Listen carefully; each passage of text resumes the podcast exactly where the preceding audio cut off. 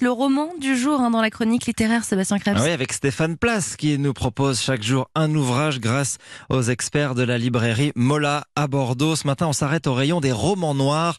Un récit magnifiquement écrit, intense d'un écrivain qui s'est affirmé ces dernières années dans un style qui lui est propre. Franck Bouys signe Né d'aucune femme. Stéphane Place. Pendant longtemps, Franck Bouys a noirci des cahiers écrivant des nouvelles, des histoires que ce prof de biologie rédigeait tout simplement parce que l'écriture et la lecture occupent une place majeure dans sa vie depuis l'enfance. Et puis, heureusement, en 2014, la Manufacture des livres, un éditeur, a publié Grossir le ciel. Premier succès, vraie reconnaissance d'une plume exigeante, celle d'un auteur qui signera ensuite Plateau et Glaise, que vous avez peut-être lu, et aujourd'hui, Né d'aucune femme, son dernier roman.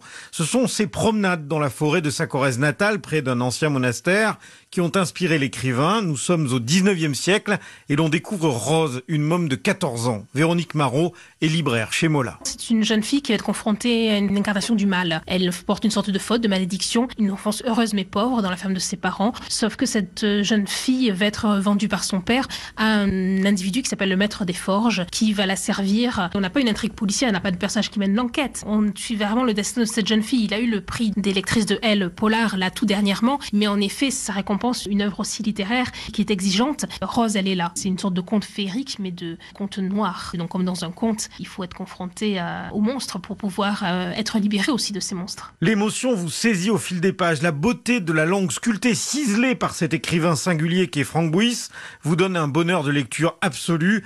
Et la dernière page lue, vous savez que Rose, ses cahiers, sa confrontation avec ce maître répugnant, eh bien vous ne l'oublierez pas de sitôt. Depuis quelques livres, je creuse la figure du mal absolu, du mal avec un E même, de l'ogre. Il se trouve que ça fait émerger de plus en plus la féminité dans mes, dans mes livres. C'est pas un livre féministe, hein, mais euh, il y a cette image de la, de la, féminité que je ressens plus fort que tout. Quoi. Ça a émergé déjà dans Plateau, puis dans Glaise, et là, euh, cette gamine est d'une force incroyable. Et il y a toujours cette idée aussi de la rédemption euh, par l'art qui apparaît. et là, en fait, ce sont les mots. Elle va apprivoiser les mots, puisqu'elle sait à peine lire et écrire, et petit à petit, elle va comme ça s'inventer un lexique, un, langage à elle pour raconter son histoire. C'est pas difficile de me fondre dans le personnage. J'ai l'impression que jusqu'à présent, j'avais écrit avec ma main droite, avec des personnages peut-être plus classiques. Et là, cette gamine la faire parler avec ses armes à elle. J'ai l'impression que j'ai appris, elle m'a appris à écrire de la main gauche, en fait, avec ses armes à elle. C'est elle qui a pris possession de moi. Comme à peu près tous les personnages, ça se passe à peu près toujours de la même façon. Certains passages de ce livre sont tellement bien écrits que vous vous surprendrez à les lire en haute voix, juste pour le bonheur d'entendre